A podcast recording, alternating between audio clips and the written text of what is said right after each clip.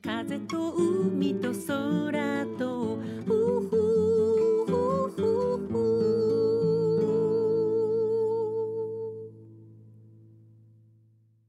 皆さんおはようございます。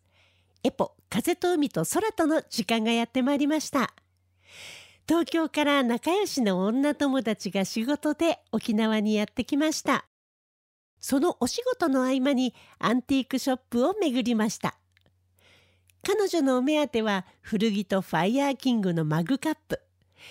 ファイヤーキングの話は前にもしたと思うんですけど耐熱ガラスを使用した古き良き時代のアメリカの食器のブランドですね。アメリカのオハイオ州に本社があってアンカーホッキング社というガラス製造メーカーが製造していた商品です。このファイヤーキングといえばミルクガラスですけどミルクガラスはガラスに乳白色を混ぜ込んだ特殊な質感のガラスのことを言います。1986年に工場が閉鎖して純度の高い昔ながらの縫製でしかこの食器の特徴が作れないことから生産コストがかかるようになってそれで製造中止となってしまった商品です。アメリカに行くとカフェなんかで出てくる厚手でぬくもりを感じるコーヒーカップやマグたち。実はこのファイヤーキングのカップだったんですね。肉厚でポテッとしていて程よく重みがあって持った時に手にとても親しみやすい。そんなファイヤーキング。丈夫で使いやすいということからいろんな飲食店で取り扱うようになってそれと同時にディズニーのキャラクターやハンバーガーショップのお店のロゴが入ったものとかも作られるようになりました。本当に長い間アメリカで親しまれた食器だったんだなと改めて思います。コーヒーが最も美味しく感じられるカップとしても愛好家に親しまれていますね。特にファイヤーキングの代名詞と呼ばれるのがジェダイ。薄いグリーンのカップはおなじみですね。現存するファイヤーキングは今でもおしゃれに使えるヴィンテージ食器としてコレクターさんに愛され続けています。私の家の近くにシカゴという名前のアンティークショップがあってそこにヴィンテージのものから新しいものまでいろいろ揃っていました。私もいくつか買ってみようかなと思っています。古き良き時代のアメリカを思わせるファイヤーキングのお話でした。あなたがありのままの自分でいられる時間この番組ではあなたの心に吹く気持ちのいい風のような F 分の1揺らぎとそしてあなたが100%あなた成分でいられるリラックスタイムをお届けいたします。今日の1曲目大橋純子さんと美濃屋セントラルステーションでレイニーサタデーエンドコーヒーブレイク。エポ風と海と空と。東京都にお住まいの方日向のふっこさんからのお悩み相談です。エポさんこんにちは。ラジコで毎回楽しみに聞いています。エポさんのカウンセリングを受けたいと思っている日向のふっこと言います。番組でいろんなケースの方を取り上げてらっしゃるのでもしも私と同じようなケースを体験している人がいたらと思いメッセージをしました。ある部下のことでお話を聞いてください。私もメンタルに来そうでちょっと怖いです彼女は自分の仕事上のミスを私の指示のせいだと主張します。私は自分の記憶に自信があるのでそれは違うと伝えると A さんのダメなとこってそういうところですよね。みんなが言ってますよ。そうやって言ったことを言ってないって否定するとこ。私をいじめたいんですか？ひどいです。とのこと。私は呆れてしまい話す気にもならなくなりました。事情を知らない人は彼女に同情します。彼女の嘘のために被害者である私がいつの間にか加害者にされていることに納得ができません。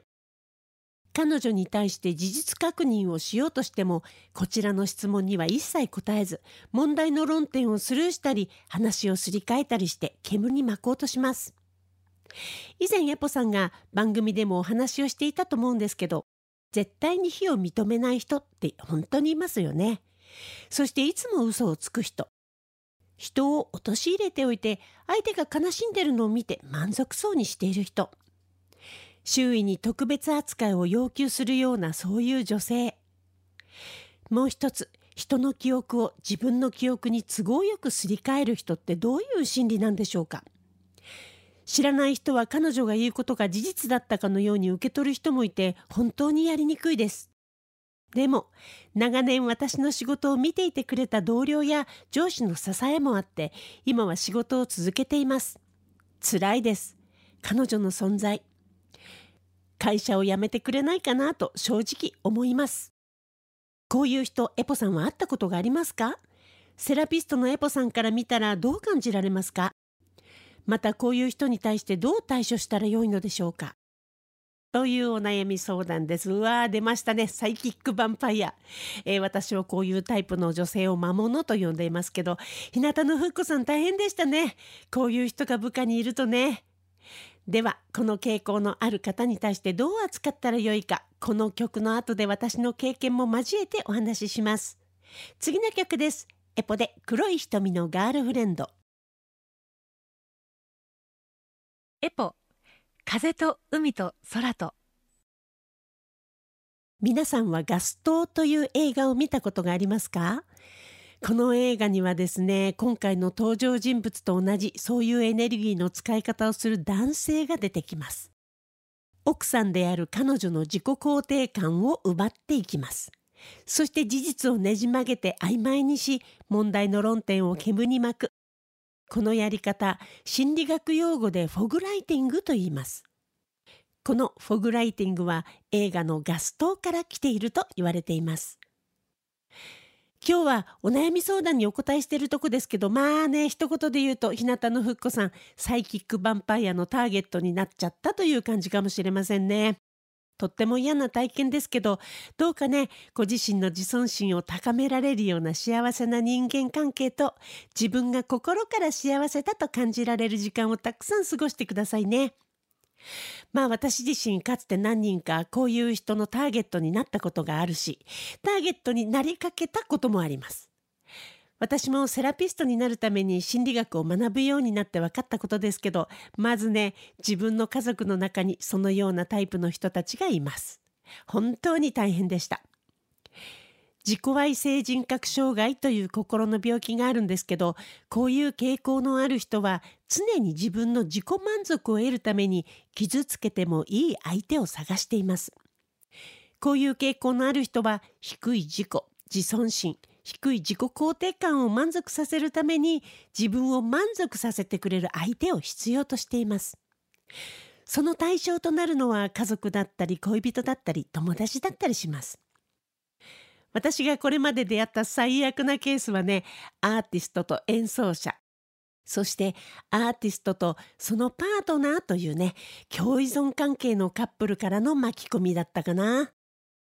サイキックヴァンパイア本人と共依存関係になる人をフライングモンキーと呼ぶんですが彼ら自身も低い自己肯定感を持っていてサイキックヴァンパイアにくっついていることでターゲットからも自己を満たすための養分をもらうんですね。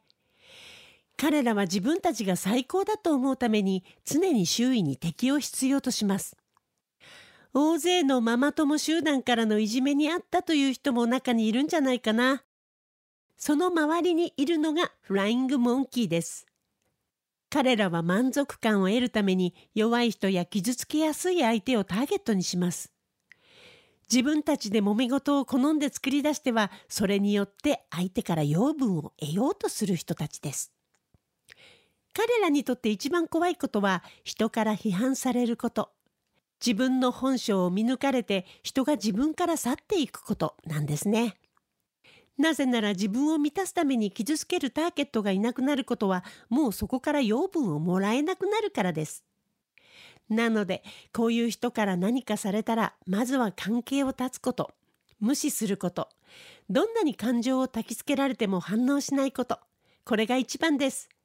そしてこういう相手に対する一番の報復はあなたが相手が羨ましくなるぐらい幸せになることです。